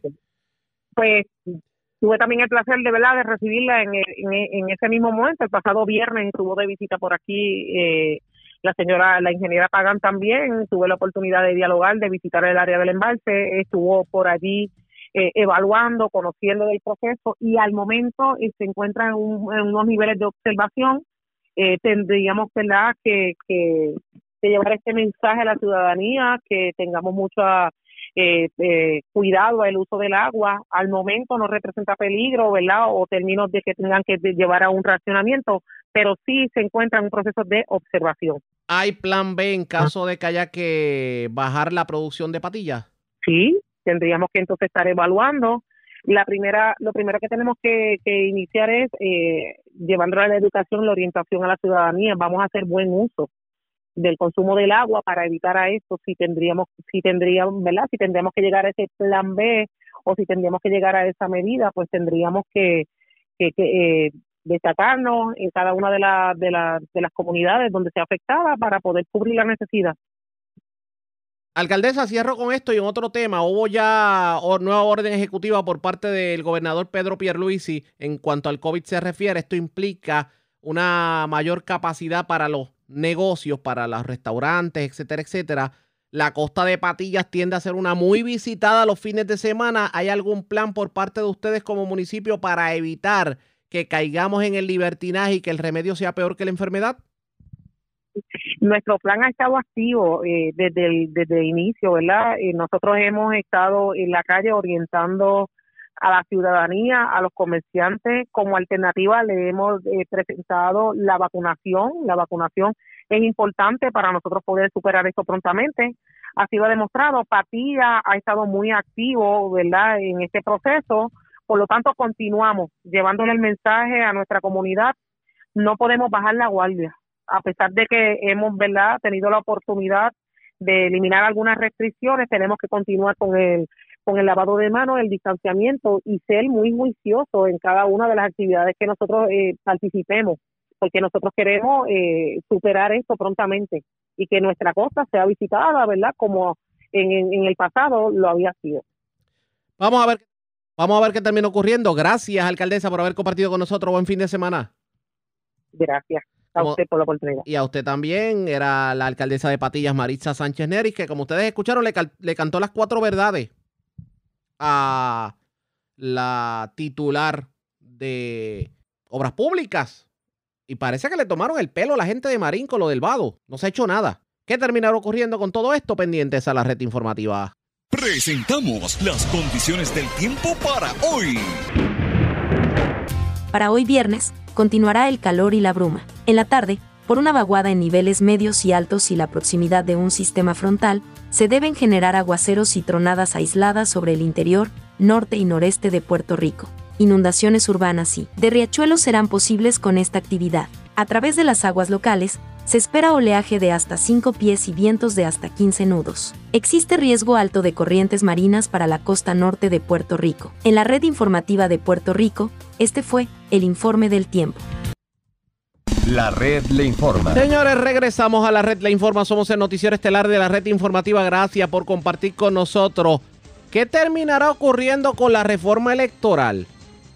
Larry Seilhammer será confirmado y le digo esto porque el presidente de la Cámara, Tatito Hernández, había condicionado el que se confirmara a Larry Seilhammer en su puesto como secretario de Estado si se aprobaba la reforma electoral. Hoy Denis Pérez de Noticias habló con el comisionado alterno del Partido Nuevo Progresista, Edwin Mundo. ¿Y qué dijo sobre esta controversia? Vamos a escuchar. Hammer no iba a bajar hasta que se hicieran esas enmiendas que ellos que, eh, entendían que este era el momento para negociar del código electoral. Eh, ayer, eh, cuando ya medio país le había llamado chantajista, pues entonces él dijo que no, que no fue un chantaje, que fue un acuerdo que él tuvo con el gobernador, que el gobernador estuvo de acuerdo con él. Más allá de eso, las los informes que nosotros recibimos es que usted es el representante del PNP en ese comité de negociación y que usted pues no ha sido muy flexible en cuanto a, lo, en cuanto a las cosas que está dispuesto a negociar. Cuénteme qué pasa dentro de ese comité. Bueno, no es que yo sea flexible o no flexible. La realidad es que ese proyecto nadie lo quiere. No lo quiere VIP, no lo quiere Victoria Ciudadana, no lo quiere Dignidad, no lo quiere los populares, no lo quiere el PNP. Eso es un proyecto malo, no adelanta en nada. Nosotros hemos estado disponibles para intentarnos hablar. Pedimos desde el día 1, que fue el 19 de marzo, cuando el gobernador y Johnny Méndez nos asignaron a esta encomienda, que nos reuniéramos todos los partidos. Ellos se negaron a incluir los demás partidos Ellos básicamente han querido tener el control del proceso. Eh, nunca han dado las enmiendas de los demás partidos para nosotros poder evaluarlas. Finalmente traen, traen un borrador de proyecto que realmente eh, criminaliza al PNP, lo, lo deja sin ningún poder y aumenta en 18 millones de dólares el costo de la Comisión Estatal de Elecciones. Todos sabemos que hace dos años atrás todo Puerto Rico pedía que cerraran la comisión y que volviéramos el último año. Ellos ahora, de golpe y porrazo, aumentan el presupuesto a 18 millones más de los 24 que plantea el gobernador, así que lo ponen en 42 millones de dólares para poder operar la Comisión Estatal de Elecciones. Eh, le quitan todos los poderes al presidente de la Comisión Estatal de Elecciones. El, presidente de la Comisión no va a poder nombrar ni un consejero en la Comisión Estatal de Elecciones. El PNP, si vota igual que el presidente, el voto no vale el del PNP. Pues definitivamente nosotros no podemos recomendar al gobernador que apruebe ese proyecto. Y esa ha sido nuestra posición. Eh, ellos se han eh, parado en una esquina y no han querido moverse un ápice. Nosotros hemos sido flexibles sí, a, negociar y a sentarnos a hablar, pero con Barrera realmente no da ninguna alternativa. Eh, ellos han usado este proyecto para chantajear al gobierno y chantajear al pueblo puertorriqueño con el nombramiento de Larry Hammer. Pero como le dije al gobernador, mañana cuelgan a Larry y van a traer otro chantaje adicional porque ellos no están en la de aprobar ningún proyecto de, consenso. Ellos están en la de tratar de asumir el poder en la comisión. Eh, nada que ellos hayan hecho cuando estaban en el poder, porque si hubiesen decidido que el proyecto era distinto al que está en el poder, pues no, este proyecto es el mismo básicamente al que estaba en el 2014. ¿Y, eh, y para el PNP qué es más importante, salvar a Larry Selhammer o, o acceder a un nuevo código electoral? Lo que pasa es que este código electoral no es, factible y es irrazonable lo que están planteando. Yo creo que no, Puerto Rico no se merece a que Larry Selhammer esté un, un, funcionario como ese al arbitrio de unos funcionarios que realmente lo que hacen es chantajear. Yo le invito inclusive a los 12, a los tres representantes de Ponce que tengan cuidado eh, de la manera que están chantajeando y se están prestando al arbitrio de tres personas. Aquí no es todo este cálculo populares. Cuando, ni, cuando uno habla con los, el restante de los populares, excepto Tatito, Connie y Luis Raúl Torres, todos los demás están dispuestos a sentarse a hablar. Ellos Pero incluso de su Manuel Ortiz. Eh, y eso realmente no es razonable. Eh, eh, Jesús, Ortiz, el representante popular, sometió un informe con todos los votos para aprobar a Lari, pero no puede ser eh, o, o ahorcamos a Lari o nos dan la vida. No, realmente esto es un asalto a la democracia lo que ellos están haciendo en este proyecto. Vuelvo y te repito, ni Toñito Cruz, que es el comisionado de los populares, eh, está de acuerdo. Yo lo último que hice, Denise, es la, este lunes le envié una carta a Connie diciéndole la vi. Si ustedes, creen que esto es lo que quieren los populares, tráigame, este proyecto con la firma de José Luis Dalmau. Ni el presidente del Senado lo va a avalar porque sabe que es un proyecto malo. Y nosotros no podemos, a, cambio de eso, entregar a Larry. De paso, le preguntaron a Edwin Mundo sobre esta nueva controversia que hay en torno a Ricardo Rosselló, el hecho de que alegadamente dio información falsa para poder votar en la elección especial del domingo pasado. Esto fue lo que dijo el comisionado alterno del PNP. Edwin Mundo, eh, no sé si usted ha opinado sobre esto y no sé si es la persona para hacerle la pregunta, pero Ricardo Rosselló, ¿podía votar en esta elección? Sí, Ricardo Rosselló tiene un asiento electoral en Puerto Rico, nadie lo recusó, nadie impugnó su voto, por lo tanto, eh, tenía derecho. Lo tuvo en noviembre, votó en noviembre de esa manera, votó en marzo en la primaria del PNP para elegir a José Che Pérez y votó este domingo como eh, para elegir los delegados federales. Eh, mientras tú tengas un asiento electoral y nadie impugne tu proceso, tú mantienes ese asiento electoral y tú tienes derecho. Inclusive han tratado de traer una, situación de la juramentación del voto ausente, que es totalmente eh, falsa y que se ha aprobado y que yo espero que en el día de hoy, en la reunión de la comisión, el amigo Nelson Rosario, que sé que es una persona seria, va a, pedir excusas por haber tratado de traer un issue que realmente no tenía razón. Porque no hoy, investigación hoy, completa. asunto en comisión? Hoy a las 10 hay reunión de comisión. Imagino que parte de los asuntos que se van a discutir es este asunto, el caso de Ricardo Rosselló, porque el presidente pidió un informe a la Java que dicho sea de paso, estaba listo ayer, pero las representantes de los demás partidos abandonaron la comisión para no rendir el informe. Yo espero que en la mañana de hoy, antes de llegar a la reunión de comisión, el presidente eh, dé instrucciones para que el informe esté para la reunión de las 10. Porque en ese, ese informe dejaba certificaría la elección de Ricardo Rosselló, ¿correcto? Certificaría que tiene un asiento electoral válido, que no cometió ningún delito y que realmente eh, él puede participar del proceso y los números que hemos recopilado lo ponen al frente en el proceso.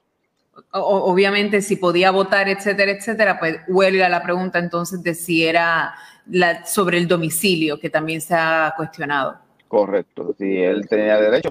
Vuelvo y repito, hay un proceso para recusar a la gente.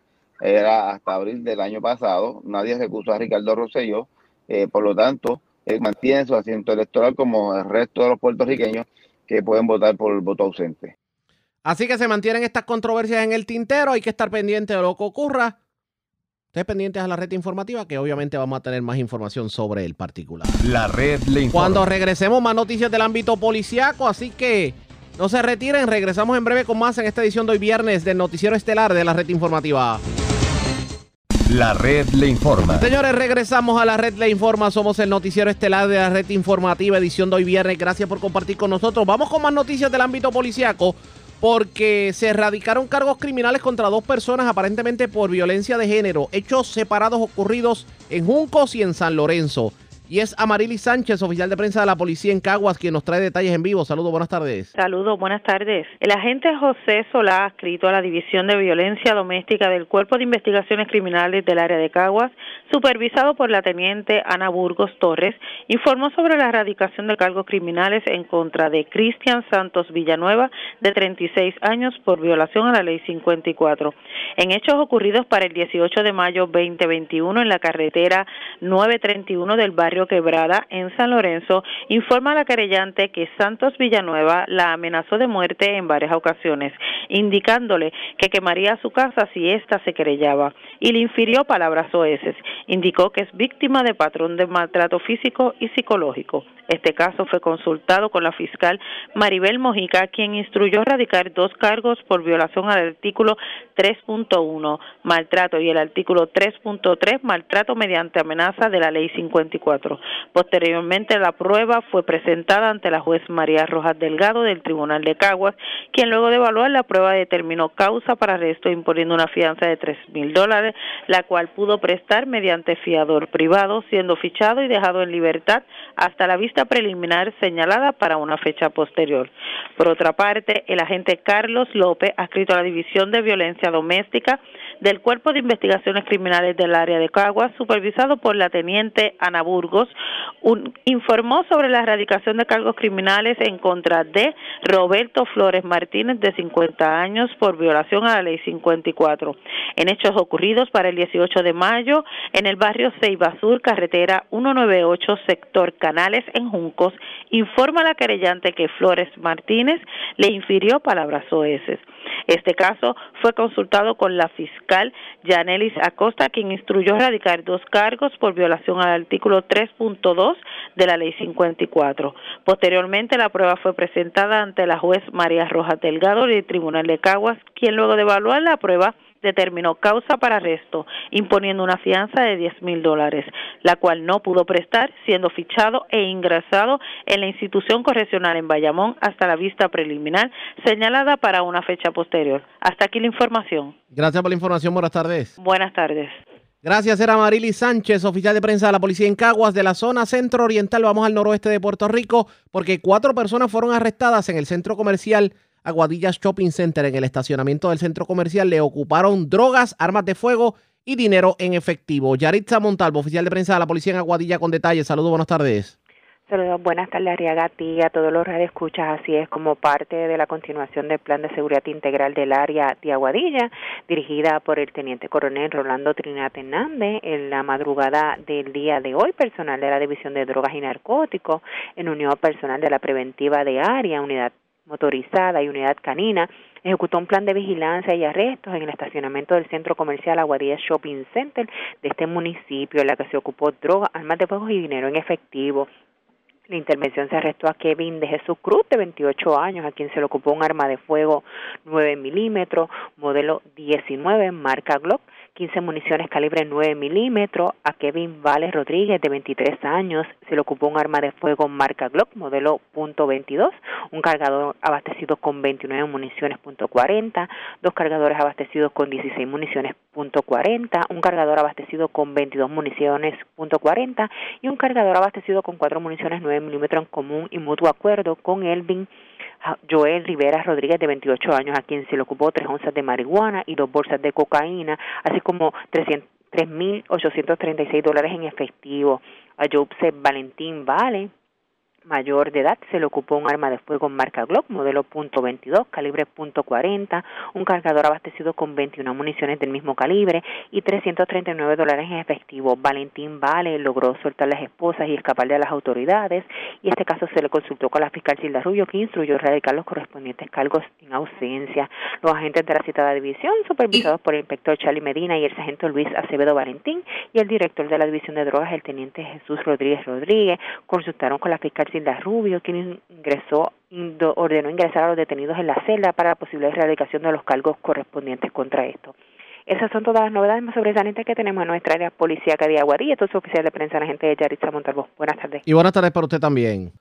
Gracias, era Yaritza Montalvo, oficial de prensa de la policía en Aguadilla de la zona noroeste. Vamos al sur de Puerto Rico porque un peatón murió arrollado anoche un hecho ocurrido en la carretera 14 de Ponce. Además, una persona fue arrestada, se le ocupó una potente arma con municiones y esto ocurrió frente al negocio Oveja Negra también en la ciudad señorial. Luz Morel, oficial de prensa de la Policía en el Sur con detalles. Saludos, buenas tardes.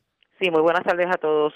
A eso de las 9 y 12 de la noche del día de ayer, 20 de mayo, fue reportado un accidente en la carretera 14 kilómetro 4.7 en Ponce. De la investigación realizada por la agente José Alameda, escrito a la División de Patrullas Carreteras, se establece que mientras el señor Wesley Quirindongo, de 35 años y residente del mencionado municipio, este conducía el vehículo de motor Jeep modelo Cherokee del año 2015 por la mencionada vía de rodaje en dirección de este a oeste. Al llegar al kilómetro 4.7, este no se percató que un hombre cruzaba la vía de rodaje, pero fuera del área diseñada para el paso de peatones y carente de alumbrado, resultando impactado por la parte frontal del vehículo, cayendo al pavimento y falleciendo en el lugar.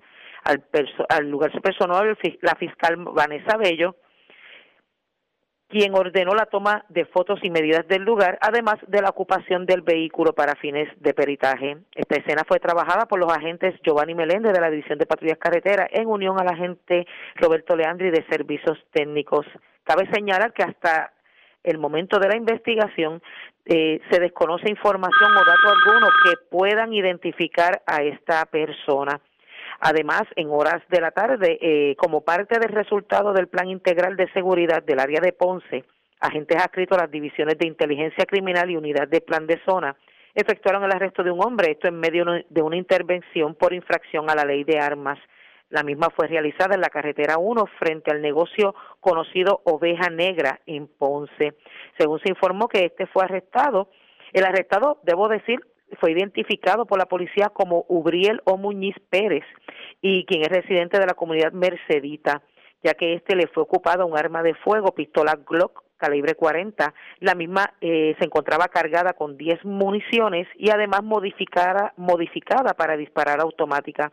Este caso estará siendo consultado ante el fiscal de turno para la erradicación de cargos correspondientes durante el día de hoy. Eso es lo que está, está al momento fue reportado. Gracias por la información. Buenas tardes. Muy buenas tardes a todos. Luz Morel, oficial de prensa de la policía en Ponce del Sur. Vamos a la zona central porque tenemos más información sobre un incidente ocurrido ayer en la mañana. Un octogenario se privó de la vida lanzándose del piso 8 del edificio eh, Casa y Bonito. Es un edificio que alberga personas de la tercera edad Información más reciente con Guidalis Rivera Luna, oficial de prensa de la Policía en Bonito. Saludos, buenas tardes. Saludos, buenas tardes. Un suicidio fue reportado en la mañana de ayer, a eso de las 9 y 28, en la casa Ay Bonito, que ubica en la calle Julio Cintrón, en el pueblo del mencionado, eh, eh, del referido municipio. Según se informó, preliminarmente, un hombre que fue identificado como Ángel Ortiz Meréndez, de 82 años, se privó de la vida lanzándose de un piso 8 Al lugar llegó el agente Ocasio de la División de Homicidio y el agente Vázquez de Servicios Técnicos junto al fiscal Enrique Questada, los cuales hicieron cargo de la investigación correspondiente. Buenas tardes. Gracias, era Huidalis Rivera Luna, oficial de prensa de la Policía de Bonito, del centro vamos al este de Puerto Rico, porque se había incautado un, o sea, se había, pues, allanado un vehículo Gran Cherokee. Esto ocurrió específicamente en el residencial Villas de Río en Naguabo. Pero señores, esa Cherokee estaba blindada. Tenía gran, pero gran cantidad de drogas, cargadores, municiones, armas de fuego y sobre 17 mil dólares en efectivo en su interior. Marco Rivero, oficial de prensa de la policía en Humacao con detalles. Saludos, buenas tardes. Sí, buenas tardes. Como resultado del Plan Integral de Seguridad del área Humacao, el cual es dirigido por el comandante auxiliar del área Humacao, el inspector Rafael Figueroa Solí y coordinado por el sargento Víctor Villegas Figueroa, adscrito a la división de adscrito la de droga de Macao, informa que durante la tarde de ayer, jueves 20 de mayo de este año, agentes adscritos al Plan Integral de Seguridad en conjunto a la división de droga de narcóticos de Humacao iniciaron una orden de registro al vehículo Jeep Grand Cherokee del año 2012 Dicho vehículo se ocupó en el residencial Villa del Río, en Nahuabo, donde ocuparon sustancias controladas, dinero efectivo, una pistola, cargadores y municiones. Las evidencias ocupadas fueron las siguientes: 135 bolsitas de marihuana, 477 de, de heroína, 104 pastillas de medicamento controlado, una pistola, 8 cargadores de pistola, 117 municiones calibre .40 y 17.238 dólares en efectivo. En esta intervención no hubo arresto y el agente José Pagán investigó el caso y la agente Saimara Cintrón diligenció dicha orden. El caso se consultó con el fiscal Miguel García. Gracias por la información. Buenas tardes. Ok, buenas tardes y buen fin de semana. La red le informa. Señores, vamos a una pausa. Regresamos a la parte final del noticiero estelar de la red informativa. La red le informa. Bueno, señores, regresamos esta vez a la parte final del noticiero estelar de la red informativa de Puerto Rico. Señores, ¿cómo está Estados Unidos? ¿Cómo está el mundo a esta hora de la tarde? Vamos con DN, nos tienen un resumen completo sobre lo más importante acontecido en el ámbito nacional e internacional. Israel ha continuado su feroz campaña de bombardeos en la franja de Gaza por un décimo día consecutivo, lo que eleva el número de palestinos muertos a al menos 231, incluidos 65 menores. Esta mañana las fuerzas Armadas israelíes bombardearon el superpoblado campo de refugiados de Jabalía. Los funcionarios de salud de Gaza afirman que 1.700 palestinos han resultado heridos, más de 1.300 viviendas han sido completamente demolidas o han sufrido importantes daños. Por su parte, las autoridades israelíes indican que 12 personas han muerto en Israel a raíz de los cohetes disparados desde Gaza. El primer ministro israelí Benjamín Netanyahu ha rechazado hasta ahora los pedidos de un alto el fuego, pero los dirigentes de la organización Hamas sostienen que se podría alcanzar una tregua en un día. En Cisjordania, el presidente palestino Mahmoud Abbas exigió el fin del ataque y de la ocupación israelí. Lo que está haciendo la ocupación israelí en Gaza, incluidos los violentos ataques contra civiles, el bombardeo deliberado a zonas residenciales e instituciones, la destrucción de la infraestructura, así como el asesinato de mujeres, personas de edad avanzada y menores, constituye terrorismo de Estado sistemático y crímenes de guerra punibles según el derecho internacional. El presidente de Estados Unidos, Joe Biden, habló el miércoles con el primer ministro israelí, Benjamin Netanyahu. Según se informa en dicha conversación, Biden le dijo a Netanyahu que ese día esperaba una reducción significativa de los ataques con miras hacia un alto el fuego. Sin embargo, el gobierno de Biden también anunció ese mismo día que frenaría una declaración conjunta del Consejo de Seguridad de las Naciones Unidas propuesta por Francia que pide el fin de la violencia y el acceso de la ayuda humanitaria a la franja de Gaza. Estados Unidos ya ha bloqueado al menos otros tres intentos de este tipo en la ONU desde que comenzó la campaña de bombardeos de Israel hace 11 días. En el Congreso de Estados Unidos, el senador Bernie Sanders presentó el miércoles una resolución en la que se pide un alto el fuego inmediato y se apoya los esfuerzos diplomáticos para proteger los derechos humanos y respetar las disposiciones del derecho internacional. Sanders criticó una resolución alternativa liderada por los republicanos sobre el conflicto por no expresar solidaridad ante la muerte de palestinos en los ataques. La pérdida de 12 vidas israelíes inocentes es de hecho una tragedia.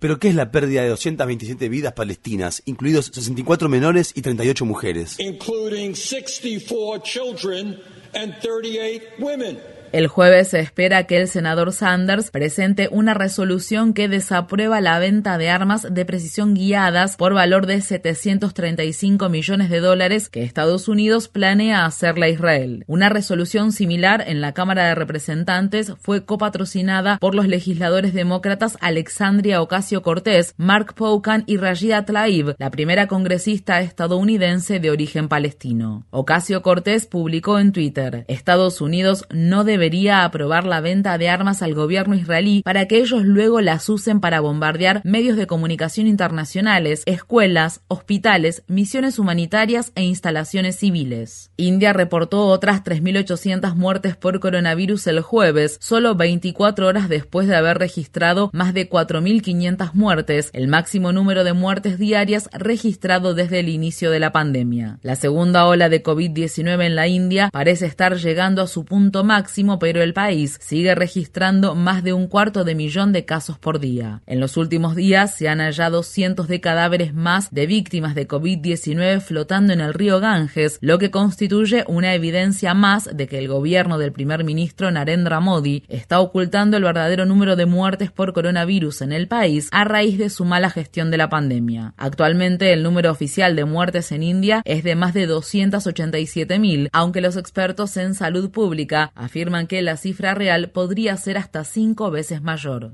En Estados Unidos, el alcalde de la ciudad de Nueva York, Bill de Blasio, asistió el miércoles a una ceremonia de inauguración del nuevo restaurante del reconocido chef Daniel Boulud, ubicado en el distrito de Manhattan. La ceremonia celebró la eliminación de las restricciones de capacidad en los restaurantes de Nueva York, que por primera vez desde marzo de 2020 pueden recibir a sus clientes en espacios cerrados al 100% de su capacidad.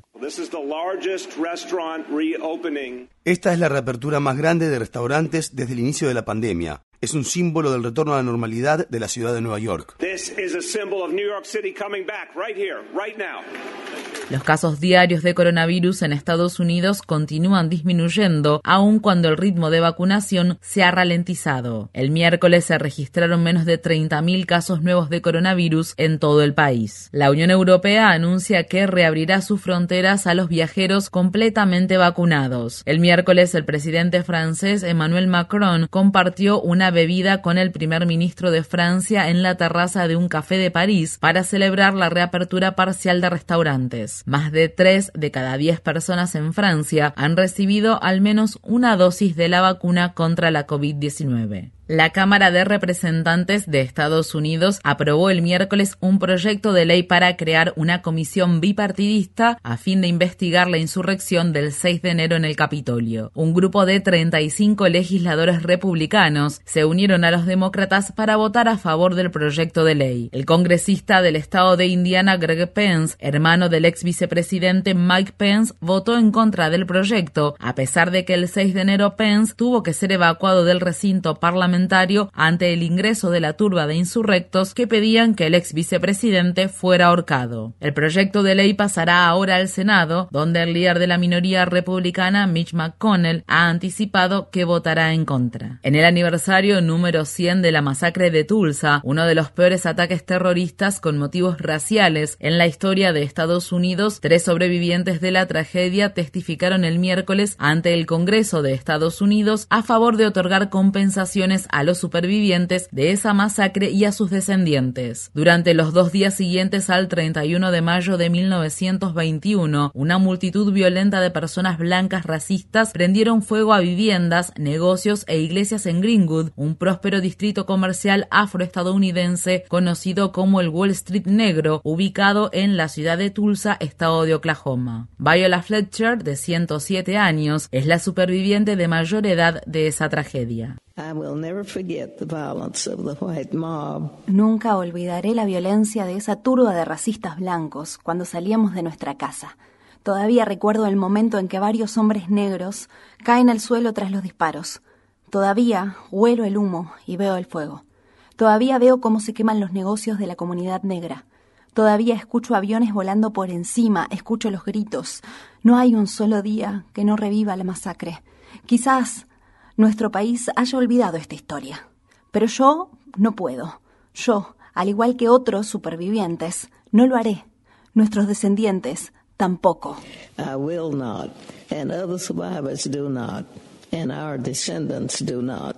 La agencia de noticias Associated Press obtuvo un video en el que se ve el momento en que varios policías estatales de Luisiana electrocutan, golpean y arrastran por el suelo a Ronald Green, un hombre negro que murió durante un control de tránsito en 2019 en la localidad de Monroe, estado de Luisiana. El video tiene 46 minutos de duración y la agencia dio a conocer algunos fragmentos que muestran el momento en que un oficial le hace una maniobra de estrangulamiento a Green y le propina un puñetazo en la cara mientras se escucha que otro agente le dice a Green estúpido hijo de la agencia Associated Press informa que, después de la golpiza, los agentes dejaron a Green gimiendo y boca abajo durante más de nueve minutos, se negaron a prestarle ayuda y se limpiaron la sangre que tenían ellos en las manos y la cara. Green llegó muerto a un hospital de la zona con dos dardos de una pistola eléctrica taser clavados en su espalda. Inicialmente, la policía le informó a la familia que Green había muerto en un accidente automovilístico. La familia de Green ha presentado una demanda federal por homicidio culposo. En Estados Unidos, un jurado de Carolina del Norte otorgó una indemnización por daños y perjuicios de un valor de 75 millones de dólares para compensar a dos hermanos que pasaron más de tres décadas en prisión luego de ser injustamente condenados por violación y asesinato. Henry McCollum y Leon Brown, ambos negros y con discapacidad intelectual, fueron condenados a muerte por confesiones que ambos hermanos insistieron durante años que habían realizado bajo acción. Los hermanos fueron liberados en 2014 después de que una investigación de la Comisión de Investigación de Inocencia de Carolina del Norte encontró pruebas de ADN que implicaban a otro hombre en los crímenes. El miércoles por la noche, el estado de Texas ejecutó a un prisionero luego de 10 meses de no ejecutar a ningún prisionero. Quintin Jones, un hombre negro de 41 años que había sido condenado por matar a su tía abuela en 1999, fue ejecutado con una inyección letal.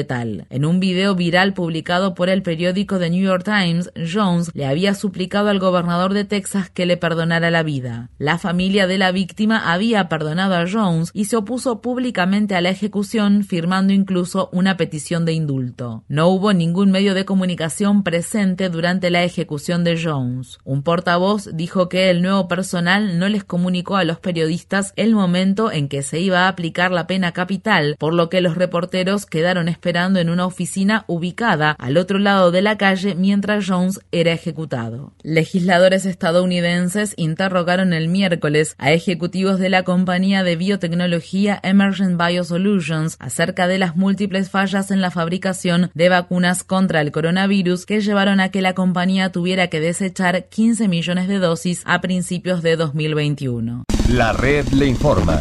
Bueno, señores, enganchamos los guantes. De ser necesario, interrumpiremos la programación este fin de semana. De no ser así, regresamos el próximo lunes a las 3 de la tarde, cuando nuevamente a través de Cumbre, de Éxitos 1530, de X61, de Radio Grito y de Red 93, que son las emisoras que forman parte de la red informativa de Puerto Rico, le vamos a llevar a ustedes resumen de noticias de mayor credibilidad en el país. Hasta entonces, que la pasen bien.